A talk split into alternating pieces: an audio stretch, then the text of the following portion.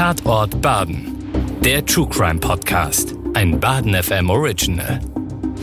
Das Ergebnis dieser wahnwitzigen Tat 19 zum Teil schwer verletzte Menschen und ein Sachschaden von über zwei Millionen Mark. Insgesamt hat der Attentäter die Bundesbahn mit seinen Anschlägen um rund vier Millionen Mark geschädigt. 20. Januar 1978. In Folge 103 von Aktenzeichen XY ungelöst wird nach einem Mann gesucht, der über Jahre hinweg die Bundesbahn und die Bevölkerung in Angst und Schrecken versetzt.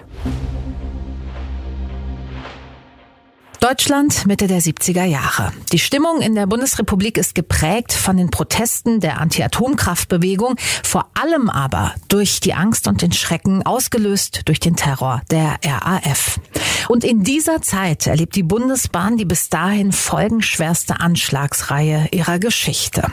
Ich bin Julika Goldschmidt, Moderatorin bei Baden FM und mir gegenüber sitzt Südfilm-Geschäftsführer und Kriminalitätsexperte Stefan Ummenhofer. Hallo Julika. Stefan, heute kümmern wir uns um einen wirklich außergewöhnlichen Fall, der die Region auch äh, über einen längeren Zeitraum in Atem gehalten hat. Ne? In welches Jahr gucken wir? Wir schauen in mehrere Jahre. Wir schauen in die Jahre 1975 bis 78 und ich habe ja schon fast ein schlechtes Gewissen, weil es immer so ganz besonders schreckliche Fälle sind mit mehreren Toten. Schrecklich ist der Fall hier auch, aber es gibt glücklicherweise keine Toten. Also mal kurzes Durchatmen auch für mich, die ich keine Kriminalexpertin bin. Genau. Bin ich auch froh, dass du mir so einen Fall mal mitbringst. Worum geht's denn? Es geht um einen Eisenbahnattentäter, einen sehr eigenwilligen und eigenwillig ist auch der Name. Es geht um Monsieur X. Diesen Namen, fangen wir mal mit dem an. Hat sich der Mysteriöse den selbst gegeben oder wurde der in der Folge so genannt? Der hat sich den tatsächlich selbst gegeben und man kann bis heute rätseln, warum. Ich weiß es nicht und das ist aber nicht so schlimm, weil auch die beteiligten Polizisten wissen es nicht. Monsieur X, was hat der gemacht und gewollt? Monsieur X wollte, wie die meisten Erpresser, Geld. Er hat dem ja sehr eindrücklich das untermauert, indem er ein Dutzend Anschläge getätigt hat auf der Rheintalschiene, mhm. im doppelten Sinne Schiene, nämlich auf der Strecke zwischen Mannheim und Basel mhm. über mehrere Jahre lang. Und das hat schon, das kann man so sagen, unter den Reisenden, das sind ja dann auch immer gleich Hunderttausende, hat es schon für sehr große Irritationen auch für Angst gesorgt.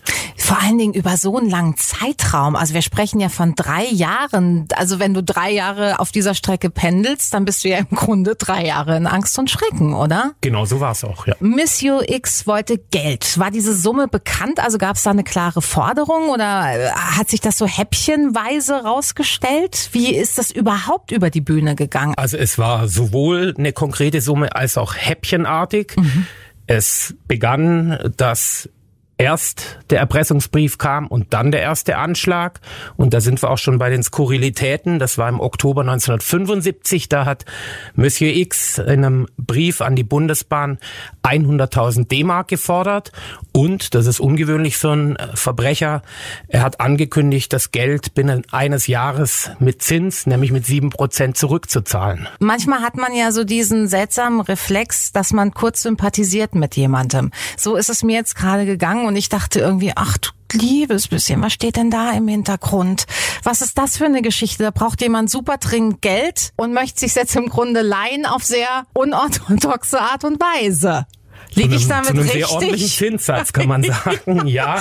Das ist super skurril, Stefan. Man sollte davon ausgehen, dass es äh, auch 1975 schon andere Wege gegeben hätte. Ja. Und deine Sympathie, Julika, wird jetzt relativ schnell enden, denn was er getrieben hat, war schon gelinde ausgedrückt sehr gefährlich. Mhm. Es begann mit zwei Sabotageakten im nordbadischen Raum und auch im Raum Rastatt-Baden-Baden. Er hat auf dieser Zugstrecke Warnblinkleuchten aufgestellt, er hat Drahtfallen installiert, hat zunächst mal Zwangsbremsungen der mhm. Züge mhm. ausgelöst. Da gab es noch keine größeren Verletzten, aber die Gefahr war schon eminent, zumal er in diesem Schreiben, in dem er 100.000 D-Mark gefordert hat, mit Zugentgleisungen und Zusammenstößen von Zügen agiert hat mhm. und die Bahn wusste nicht recht, wie sie reagieren soll. Da ging es äh, möglicherweise weniger um die 100.000 D-Mark als vielmehr, dass man sich eben schlicht dauerhaft erpressbar macht. Die Bahn ist zunächst darauf eingegangen, mhm. Aber es kam dann nie zu einer Geldübergabe, auch weil der Täter möglicherweise gesehen hat, dass dort, wo das Geld hätte deponiert werden sollen, ein sehr großes Polizeiaufgebot war. Jetzt muss man natürlich da sagen, aber das war ja, Entschuldigung, auch nicht so richtig clever gemacht. Also dafür habe ich oft genug Tatort gesehen, dass man irgendwie sagt, bei einer Geldübergabe alles so diskret wie möglich halten, oder? Das ist richtig. Es war natürlich eine Mischung. Zum einen wollte man den unbedingt haben, mhm. weil man eben dachte, okay, wenn wir ihn jetzt nicht erwischen, dann gibt's vielleicht irgendwann Verletzte, Tote ja. und eine ganze Serie. Von daher war da schon ein gewisses Verständnis da. Aber der Mann ist auf jeden Fall verschreckt worden und äh, es hat sich insofern für ihn gelohnt, denn beim nächsten Mal hat er 250.000 D-Mark gefordert. Das heißt, er hat diesen Brief geschrieben, an die Deutsche Bahn hm? geschickt, Bundesbahn, Bundesbahn hieß sie damals, damals noch, genau. genau. Und ähm, dann hat die Bahn erstmal wahrscheinlich nicht reagiert, weil ich mir vorstellen könnte, kriegen vielleicht öfter mal so einen Brief. Aber als es dann den ersten tatsächlichen Anschlag gab, haben sie gedacht, oha, das ist kein Spaß, das ist irgendwie kein Trittbrettfahrer, irgendwas, den müssen wir ernst nehmen, da zahlen wir lieber. Genau, es gab das zwei, war die Reihenfolge. Richtig, es gab zwei Sabotageakte kurz hintereinander. Okay. Dann war auch klar, okay, das war jetzt, der scheint schlagkräftig genug zu sein, um wirklich riesigen Schaden anzurichten. Mhm. Gehen wir mal lieber drauf ein oder tun zumindest so. Das heißt, er hat dann auch Bekennerschreiben geliefert, dass das klar zuzuordnen war oder war das einfach klar, das muss er gewesen sein? Er hat schon äh, aus heutiger Sicht kann man sagen, es gebrandet. Also dieser Begriff Monsieur X äh, war dann in sehr vieler Munde mhm. und auch äh, bei den Sabotageakten fand sich immer irgendein Zettel, irgendwas anderes, auf dem schöne Grüße von Monsieur X stand. Das ist wirklich ganz schön gruselig. Eigentlich auch ein bisschen wie im Film. Also, die erste Geldübergabe ist geplatzt, aus den genannten Gründen. Dann hat er sich zurückgezogen, ist aber wiedergekommen, wahrscheinlich wieder mit einer Forderung per Brief, nehme ich an, mit einer deutlich höheren Summe. Richtig, genau. Die nächste Forderung war 250.000 D-Mark.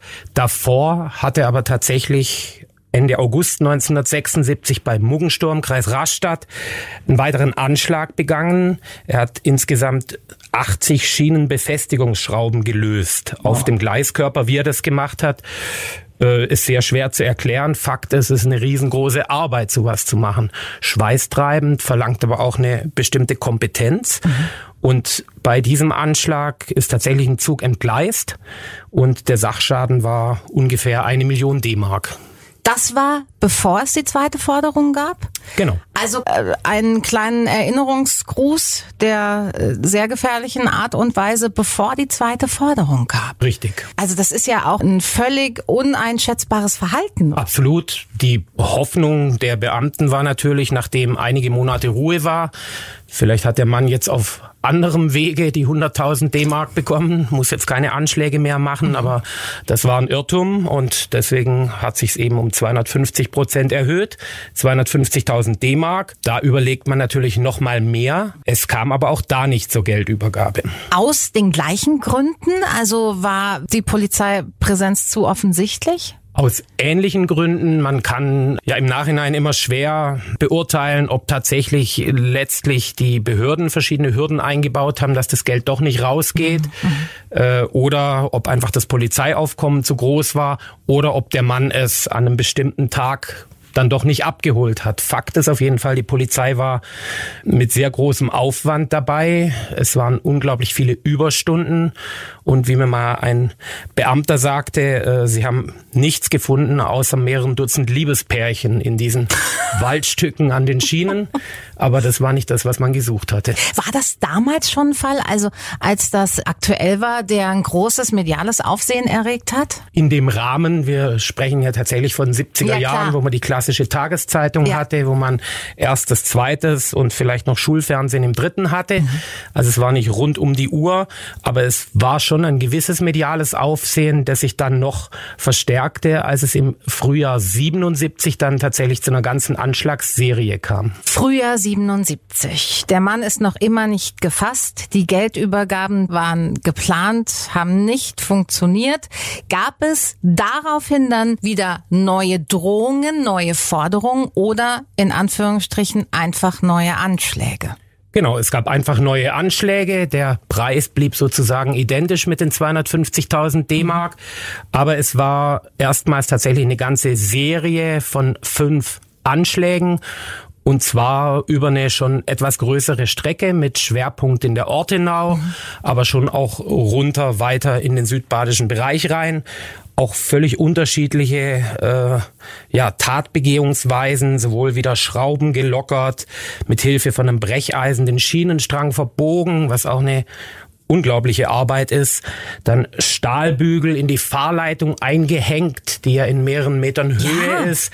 Ähm, und das geht eigentlich auch nur, wenn man äh, irgendwas, irgendein Gerät mit Teleskoparm oder ähnliches hat. Auf jeden Fall ähm, haben die Stromdrähte sind dann runtergerissen worden von den Loks. Es drohten mehrere Entgleisungen. Und das war natürlich schon eine Geschichte, wo dann die Beunruhigung sehr groß war und natürlich auch die mediale Rezeption sehr groß war. Sprechen wir bei dieser Anschlagsserie von einer Serie, die sich innerhalb weniger Tage abgespielt hat oder wie innerhalb darf man sich das Wochen, vorstellen? Würde ich sagen, weniger Wochen, okay. ungefähr. Genau. Das ist ja wirklich ein ganz seltsames Vorgehen, weil ja der Druck zwar durch die Anschläge erhöht wurde, aber die Forderung sich nicht verändert hat oder gab es dann auch ein, eine nachdrückliche Forderung, ich, in, in Briefform meine ich jetzt, also nicht nur durch die Anschläge, sondern dass Monsieur X dann auch den Ton verschärft hat und gesagt hat, Leute, jetzt kommt mal bei, schickt mir die Kohle rüber, sonst knallt's hier richtig. Weiß man darüber was? Ähm, ein bisschen weiß man schon. Es gab tatsächlich mehrere Briefe. Mhm. Es war aber so von der, von der Begehungsweise, dass auch äh, die Polizei nur sehr schwer einschätzen konnte, was ist es denn für ein Mensch. Mhm. Es gibt ja heute Profiler, ja. die alles ganz genau ja. Mit psychologischer Hilfe analysieren, war damals noch nicht, aber es war auch die Frage, ist es wirklich jemand, der nur das Geld will? Ist es mhm. jemand, der sich an der Bahn rächen möchte? Ist es jemand, der zeigen möchte, wie clever er als Handwerker ist? Das war sehr schwer einzuschätzen oder ob es eine, eine Mischung von all dem war. Vielleicht kommen wir da später noch dazu, dass wir mehr über ihn erfahren. Aber jetzt will ich natürlich erstmal wissen, wie ist es denn weitergegangen und was hat denn die Polizei in der Folge alles unternommen? Also du hast schon gesagt, die waren sehr präsent, die haben viel getan, um diesen Fall zu klären, um den Mann, Monsieur X, zu überführen. Äh, äh mit, mit welchen Maßnahmen?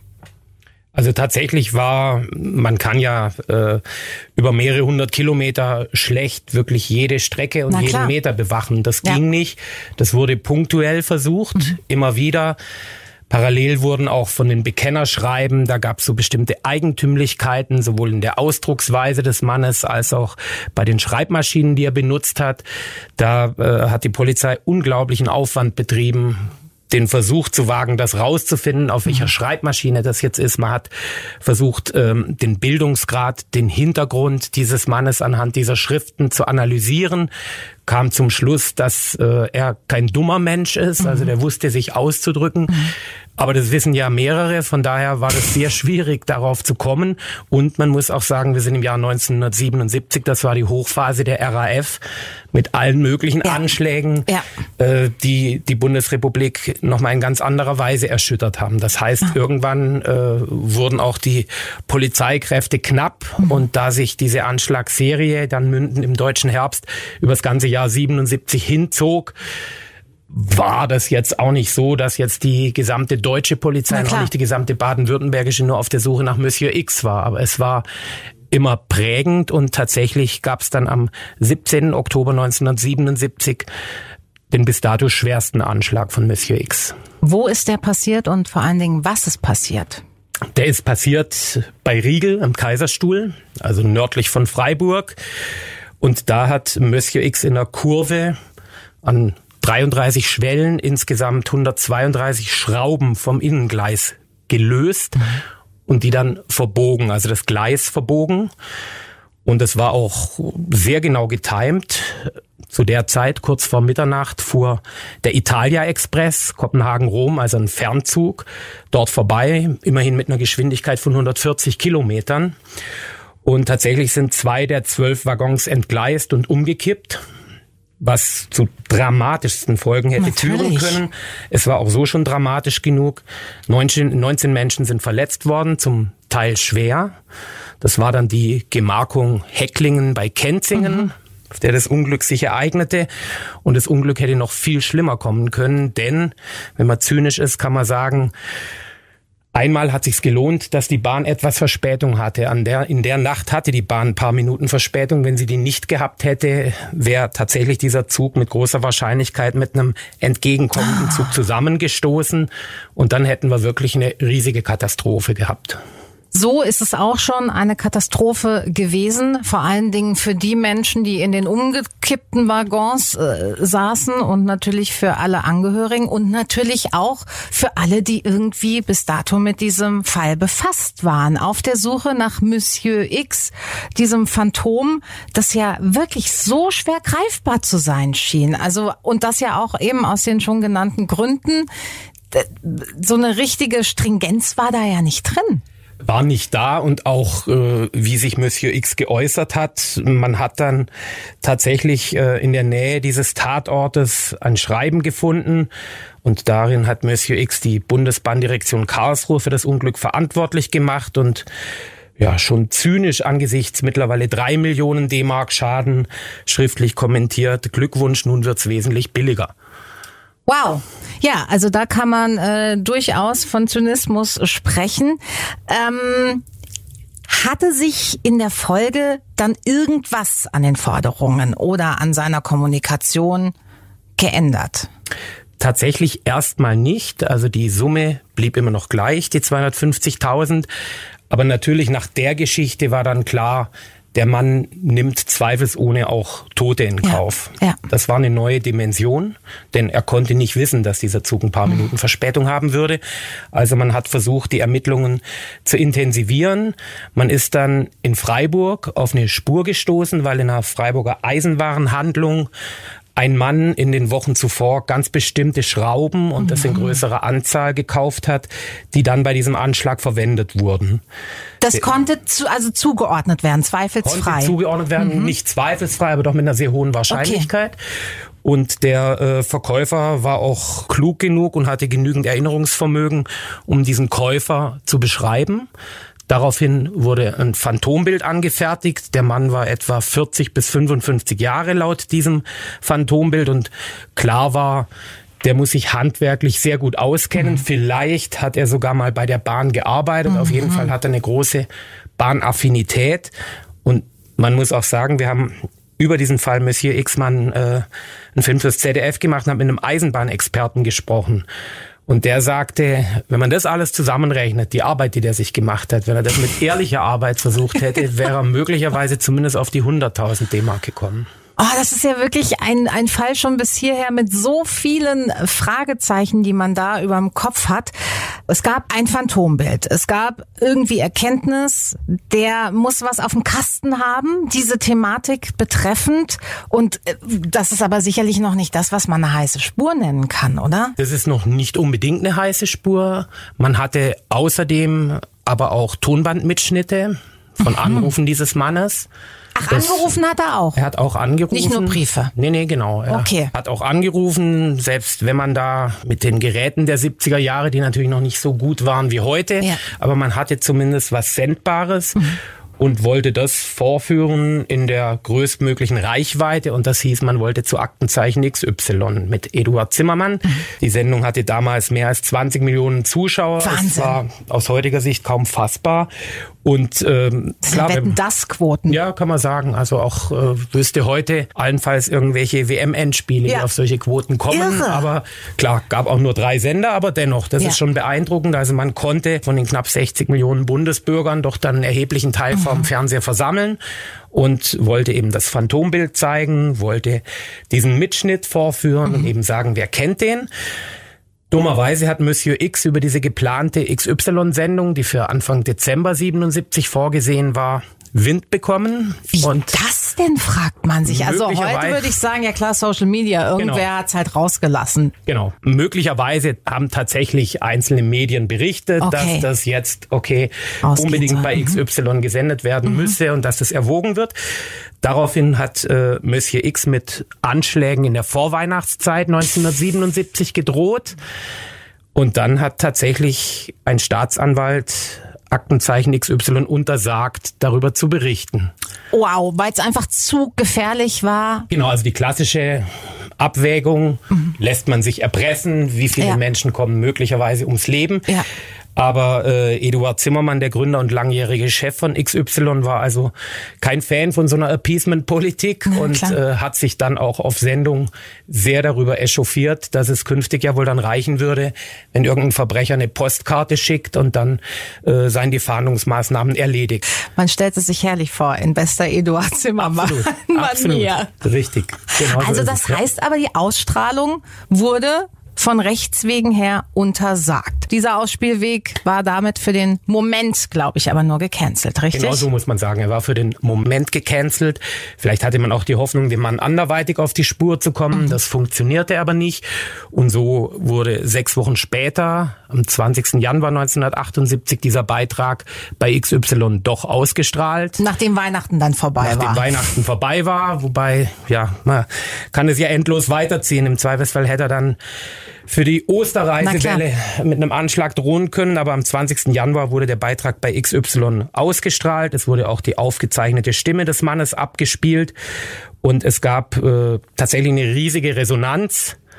Jetzt, wenn man äh, sieht, dass eben die äh, Tonbandgeräte damals nicht so gut waren, dann war nicht wirklich eindeutig, dass klar war, das muss genau dieser Mann sein, zumal der keinen auffälligen Sprachfehler oder ähnliches hatte. Es gingen sehr viele Hinweise ein, ähm, aber von den, glaube ich, gut 700 Hinweisen auf 650 verschiedene Leute, was dann auch wieder eine gewisse Mühe macht. Ähm, gleichzeitig hatte man ja aber diese Handschrift, mhm. mit der handschriftlich Erpresserbriefe geschrieben hatte und man hatte diese Schreibmaschine, mhm. die ein paar äh, Besonderheiten aufwies. Also die Polizei hatte da auch mehr als genug zu tun, mhm. alle Hinweise abzuarbeiten. Und tatsächlich hat XY auch dafür gesorgt, dass der Fall geklärt wurde, allerdings auf eine völlig andere Weise. Jetzt hätte ich hier eigentlich gerne einen Cliffhanger zur nächsten Folge. Da würden die Leute aber wieder einschalten, Stefan. Nein, das machen wir natürlich nicht. Wir ziehen es jetzt durch. Wir möchten diesen Fall natürlich in dieser Folge geklärt haben.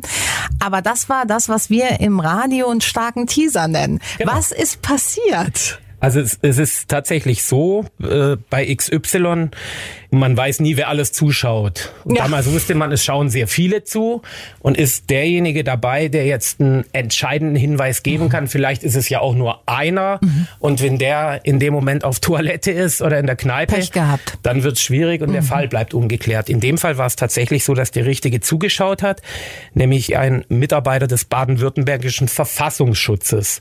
Okay. Und so kam eine ganz andere Geschichte zutage. Eine Geschichte, die drei Monate zurücklag im Oktober 1977. Mhm. Da hatte in Straßburg ein Junge, gewissermaßen ein Bote, den jemand auf der Straße angesprochen hatte, hatte in einem Hotel einen Brief abgegeben an einen Herrn Ziegler. Mhm. Und der Hotelier hat sich gewundert, weil er keinen Gast kannte, der so heißt. Irgendwie kam ihm die ganze Situation etwas seltsam vor. Dann hat er den Brief geöffnet und dieser Brief kam ihm wie ein Erpresserschreiben vor. Und er hat den Brief verschlossen, hat ihm diesem angeblichen Herrn Ziegler, der tatsächlich irgendwann auftauchte, mitgegeben, hat sich aber gleichzeitig das Kennzeichen dieses Herrn Zieglers notiert. Okay. Von da äh, ging diese Nachricht zur Polizei. Dass das es diesen Brief gab. Richtig. Mhm. Das Kennzeichen ging zur Polizei. Dummerweise hatte die Polizei alles Mögliche zu tun in dieser Zeit. RAF, mhm. Ermordung von Hans-Martin Schleier, mhm. das Land mehr oder weniger in Aufruhr mhm. und damals gingen zigtausend Hinweise auf alles Mögliche ein. Auf Nachbarn, auf verdächtige Autos und eben in diesem Fall auch auf einen Herrn Ziegler so dass man da nicht weiterkam. Dieser Hinweis versandete beim Verfassungsschutz. Und ganz kurz, es gab ja auch keinen Zusammenhang. Also es war jetzt kein Hinweis darauf, dass das Monsieur X sein könnte, sondern dieser Brief kam einem komisch vor, aber da war nichts von der Bundesbahn drin oder nichts, war, was genau, irgendwie es war in Zusammenhang. Nicht eindeutig, nur okay. der Name Ziegler blieb im Gedächtnis. Okay. Mhm. Und in der XY-Sendung wurde erwähnt, dass sich der Erpresser Ziegler genannt hatte. Mhm. Erstmals. Das war ein Name, den Monsieur X selbst verwendet hat in Erpressung Erpresserbriefen. Das war aber auch ein Name, den die Bahn in einer Anzeige aufgeben musste, ganz am Anfang, zum Zeichen, dass sie damit einverstanden ist, das Lösegeld zu zahlen, mhm. musste sie eine Anzeige in der FAZ, der Frankfurter Allgemeinen, aufgeben, in dem geschrieben werden musste, sinngemäß der Zug fährt, Ziegler und dann eine bestimmte Nummer. Also dieser Name Ziegler war tatsächlich allerdings nur Eingeweihten schon ein Begriff. Ah, quasi auch sowas wie ein Codewort, oder wie? Wenn man so möchte, ein Codewort, genau. Und deswegen ist der Herr vom Verfassungsschutz dann auch hellhörig geworden. Nachdem XY erstmals eben diesen Namen Ziegler mhm. in eine große Öffentlichkeit gestreut hat, war das tatsächlich der Trigger für diesen tapferen Mitarbeiter, der sich das dann zusammengereimt hat und gesagt, Ziegler, Ziegler, Moment, das hatte ich doch auf dem Schreibtisch. Oh, das gilt dann wohl gar nicht der RAF, sondern das könnte ja was mit diesem ominösen Monsieur X zu tun haben. Und von dort aus, man hatte ja das Kennzeichen ja. und tatsächlich kam man so dem vermeintlichen Monsieur X auf die Spur und diese Spur führte nach Freiburg. Was ich aber überhaupt nicht verstehe, Stefan, vielleicht stehe ich auch total mit beiden Beinen auf dem Schlauch. Was hat denn dieser Junge mit diesem Brief in diesem Hotel gemacht? Woher kam der Brief? Hat er den sich selber geschickt? Hä?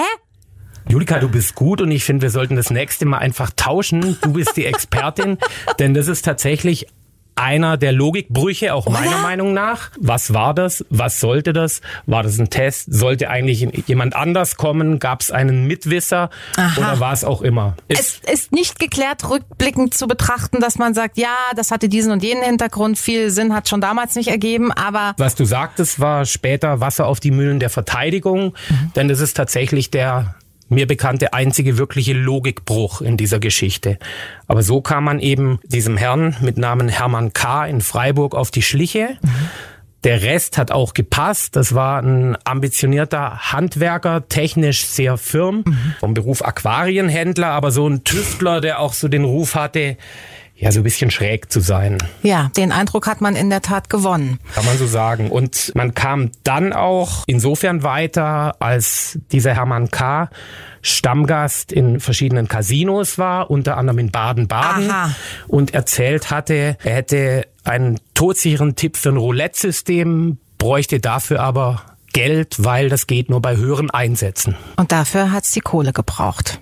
Das wäre zumindest die Logik der Staatsanwaltschaft damals gewesen und auch die der Polizei. Völlig und richtig. Dann natürlich auch die Annahme, man könne das Geld innerhalb eines Jahres sogar verzinst zurückzahlen, weil man ja einen todsicheren Tipp hat, wie man künftig Roulette spielen könnte. Sogar mit sieben Prozent Zins, genau. Das ist ja selbst aus heutiger Sicht ein guter Zinssatz. Richtig, ne? ja, so Boah. ist es. okay, also der Mann war gefunden. Wie ist es dann weitergegangen? Also er hat die Tat vehement bestritten. Das hat ihm aber wenig genutzt, denn er kam vor Gericht. Im Februar 1979 begann in Rastatt die Verhandlung im Rastatter Schloss. Das heißt, es gab eine klare Beweislage. Es war klar, dass es ein Indizienprozess sein okay. würde. Okay. Man musste diese ganzen verschiedenen Indizien zusammentragen. Ja.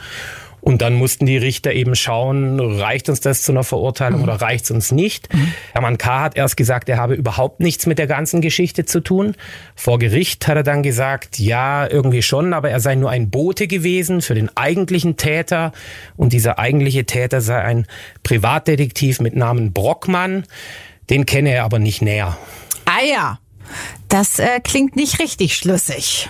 Ja, es, es lässt zumindest einen gewissen Interpretationsspielraum und bei so Indizienprozessen kommt sie auch auf Kleinigkeiten an. Wenn die Geschichte des Angeklagten viel stringenter gewesen wäre, vielleicht wäre das Urteil dann anders ausgefallen, ja. aber ähm, das ist es nicht. Also Hermann K. wurde dann zu lebenslanger Haft verurteilt. Was war da in der Urteilsverkündung? Also was, war, was waren die Anklagepunkte?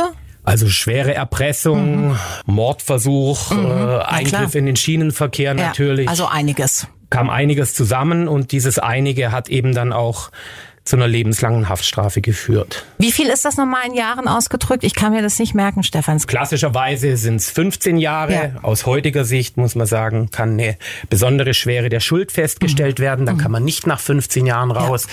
Es gibt auch die Möglichkeit einer Sicherungsverwahrung. Genau. Dann kommt man auf unabsehbare Zeit mhm. nicht mehr frei. In dem Fall war es zunächst mal lebenslänglich. Mhm. Und Hermann K. hat dann aber tatsächlich auch nochmal von sich reden gemacht. Im September 93 ist er aus der JVA Dietz an der Lahn geflohen. Da hat es ihm dann gereicht. Da hat es ihm gereicht. Äh, es ist tatsächlich auch eine Aussage überliefert, also es sei jetzt mit knapp 16 Jahren, das sei noch einigermaßen akzeptabel gewesen, aber jetzt mehr äh, sei er nicht mehr dazu in der Lage. Er war auch schon im gelockerten Vollzug, also es war jetzt ah, kein okay. klassischer Ausbruch mit Pfeile und ja, ähnlichem. Sondern er ist nicht mehr zurückgekommen. Richtig, also er war wohl im Anstaltsgarten und ist dann mhm. einfach abgehauen, okay. durchgebrannt, war anderthalb Jahre verschwunden. Abgefahren? Ja hat dann bei offenbar bei entfernten Bekannten gewohnt, hat sich als Hilfsarbeiter durchgeschlagen und der skurrile Fall endet auch einigermaßen skurril, denn irgendwann ging Hermann K. das Geld aus nach anderthalb Jahren und dann hat er an die Pforte der Justizvollzugsanstalt Freiburg geklingelt und darum gebeten, dass sie ihn doch da wieder reinlassen. Ich kann mir leider Gottes gerade den Grinsen nicht verkneifen, Stefan. So ehrlich möchte ich sein, weil ich das so skurril finde. Von, von A bis Z. Kurze Zwischenfrage. Hat das noch nicht irgendwer verfilmt? Es gibt natürlich verschiedene Dokumentationen. Ja? Es gibt einen halbdokumentarischen Film, mhm. für den tatsächlich auch Eduard Zimmermann dann verantwortlich wurde ja. und war. Aber so als klassischen Spielfilm hat es meines Wissens bisher noch niemand verfilmt. Also ich meine, es ist doch eine Wahnsinnsgeschichte. Keine Ahnung. Ich kenne mich damit nicht aus, was es alles braucht, um ein gutes Drehbuch zu schreiben. Aber ich finde, da ist schon ganz schön viel Fleisch dran an diesem Knochen. Okay, und dann haben sie gesagt, alles klar. Da ist er wieder. Genau. Aber das ist ja dann auch nicht ganz folgenlos, wenn man einmal getürmt ist. Ja, aber er wurde dann ein paar Jahre später tatsächlich entlassen, war ja dann auch wirklich recht lange schon im Gefängnis. Warum eigentlich dann doch noch mal länger als ursprünglich geplant? Es, es gab, glaube ich, noch einen leichten Aufschlag, wenn man so möchte, okay. dafür. Aber da er inzwischen schon Anfang 70 war, ging man eben davon aus, dass er jetzt wahrscheinlich mit diesem auch großen körperlichen Einsatz äh, nicht mehr an Gleiskörpern ja. rumfummelt. Also man ging davon aus, äh, dass von ihm jetzt keine größere Gefahr mehr ausgehe. Man muss aber auch sagen, Hermann K. hat bis zum Schluss, bis zum Ende seines Lebens immer gesagt, ich war's nicht, ich bin dieser Monsieur X nicht. Auch als er dann wieder in Freiheit war, als mhm. er es theoretisch hätte sagen können, ohne weitere Probleme für ihn, hat er auf dieser Geschichte mit diesem ominösen Privatdetektiv Brockmann beharrt. Und das ist natürlich das bisschen Restzweifel, den man haben muss bei so einem Indizienprozess, oder? Genau so ist es. Richtig, ja. ja. Also ich habe mit mehreren Leuten gesprochen, die da bei der Verhandlung waren, auch mit einem Kommissar. Die waren alle überzeugt davon, dass es war, mhm. dass man den richtigen hat. Mhm. Wie du sagst, ein kleiner Restzweifel bleibt. Mhm. Aber er ist natürlich offiziell verurteilt. Dieser Fall Monsieur X juristisch geklärt und man muss auch sagen, nachdem Hermann K. inhaftiert war, gab es auch keine Anschläge mehr. Weiß man denn, was aus ihm geworden ist, nachdem er dann in höherem Alter, ja, wie du schon gesagt hast, aus der Justizvollzugsanstalt entlassen wurde? Ja, er ist dann ins Freiburger Umland gezogen. Mhm. Sicher nicht im Luxus, denn das Geld hat er ja nie bekommen. Ja. Ähm, hat ja nicht geklappt. Richtig. Und ist dann äh, 2015 gestorben im Freiburger Umland. Hat einige Jahre vor seinem Tod nochmal ein Interview gegeben. Mhm indem er allerdings seinen Namen nicht genannt sehen wollte, mhm.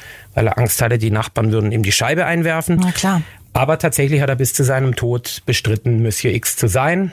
2015 verstorben in dann doch recht hohem Alter. Stefan, wir kommen noch mal relativ zurück zum Anfang. Es geht jetzt noch mal um die 100.000 Mark. Wir erinnern uns, das war die erste Summe, die der Erpresser gefordert hat. Die Geldübergabe hat nicht geklappt. Aber diese 100.000 haben tatsächlich doch den Besitzer gewechselt. Wie? Du hast völlig recht. Die 100.000 haben den Besitzer gewechselt, aber auf eine Art und Weise, mit der die Deutsche Bahn dann gut leben konnte. Denn die Deutsche Bahn hatte eine Belohnung von 100.000 D-Mark ausgesetzt.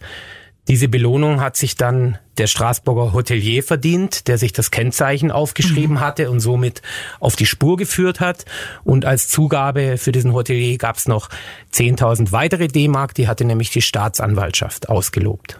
Also das hat sich gelohnt, da mal ein bisschen aufmerksam zu sein und wenn einem was komisch vorkommt, auch mal eine Notiz zu machen. Einmal Kennzeichen aufschreiben, definitiv. Da hat Monsieur X härter gearbeitet, ja. Was mich auch so erstaunt oder was uns einfach aufzeigt, dass dieser Fall in so einer anderen Zeit spielt, dass jemand, der aus dem Gefängnis ausbricht, eineinhalb Jahre untertauchen kann, arbeiten gehen kann, irgendwie bei entfernten Bekannten unterkommen kann, das ist doch eigentlich aus heutiger Sicht komplett unvorstellbar, oder? Ist unvorstellbar, das stimmt. Es, nach dem Ausbruch hat tatsächlich auch Aktenzeichen XY nochmal nach ihm gefahndet. Mhm. Da hatte man jetzt sein richtiges Bild.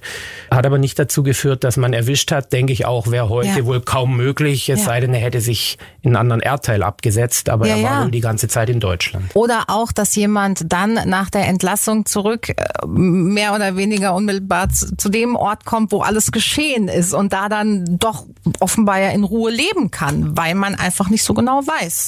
Genau. Verrückt. Das ist wirklich ein sehr außergewöhnlicher Fall gewesen, den du heute mitgebracht hast. Ähm, kann man das nochmal alles zusammenfassen? Weil da gab es Jahreszahlen, da gab es Anschlagszahlen, Zahlen von Opfern. Es war auf jeden Fall die bis dato schwerste Serie von Anschlägen auf den Schienenverkehr in der Geschichte der Bundesrepublik.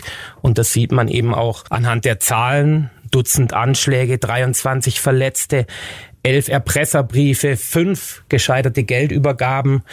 Die Polizei hat bei der Fahndung 145.000 Kilometer zurückgelegt. Irre. Die Soko, die ja, wir haben es von der RAF gehabt, in diesem Jahr wahrlich auch noch anderes zu tun hatte. Die Beamten haben 7200 Überstunden allein für Monsieur X angesammelt. Es sind mehr als 2500 Personen überprüft worden. Bei der Suche nach dem Autor der Erpresserschreiben sind 150.000 Schriftvergleiche. Und das ging ja damals noch nicht so wie heute. Nee. 150.000 Schriftvergleiche getätigt worden und 4500 dieser eminent schweren Schreibmaschinen überprüft worden. Das verdeutlicht, glaube ich, ganz gut. Was das für ein Aufwand war. Und das hast du jetzt auch schon mehrfach äh, betont, dass in dieser ohnehin so aufwühlenden und äh, schrecklichen und angespannten Zeit in Deutschland. Ne? Also das wäre sicherlich, sagen wir mal, fünf Jahre später hätte das anders ausgesehen und auch möglicherweise noch den ähm, Ermittlungsaufwand anders gestalten können. Das denke ich auf jeden Fall auch. Mhm. Man muss natürlich rückblickend auch sagen, das Geld wurde nicht gezahlt. Mhm. Und vermutlich war es auch ganz gut so, denn es gibt ja dieses klassische Phänomen der Nachahmungstäter. Ja, klar. Es gab Anfang der 90er nochmal so einen ähnlichen Fall. Der Herr hat sich dann Herbert der Säger genannt, ist auch schön, und hat Gleisteile rausgesägt. Mhm. Hat aber auch nicht geklappt mit einer Geldübergabe und deswegen würde ich äh, vom Beruf des Bahnerpressers eher abraten wollen. Vielen Dank, Stefan, fürs Erläutern. Was kannst du uns denn jetzt schon über unseren nächsten Fall erzählen? Nachdem wir bei diesem Fall ja auch die ein oder andere skurrile Situation hatten, würde es im nächsten Fall wieder fast ausschließlich tragisch. Wir beschäftigen uns mit einem Serienmörder, der insbesondere die Region des Schwarzwaldes in den End-50ern heimgesucht hat, vier Menschen umgebracht hat. Wir beschäftigen uns mit Heinrich Pommerenke. Vielleicht habt ihr dann auch wieder Lust zuzuhören. Wir würden uns auf jeden Fall freuen und bis dahin alles Gute. Tatort Baden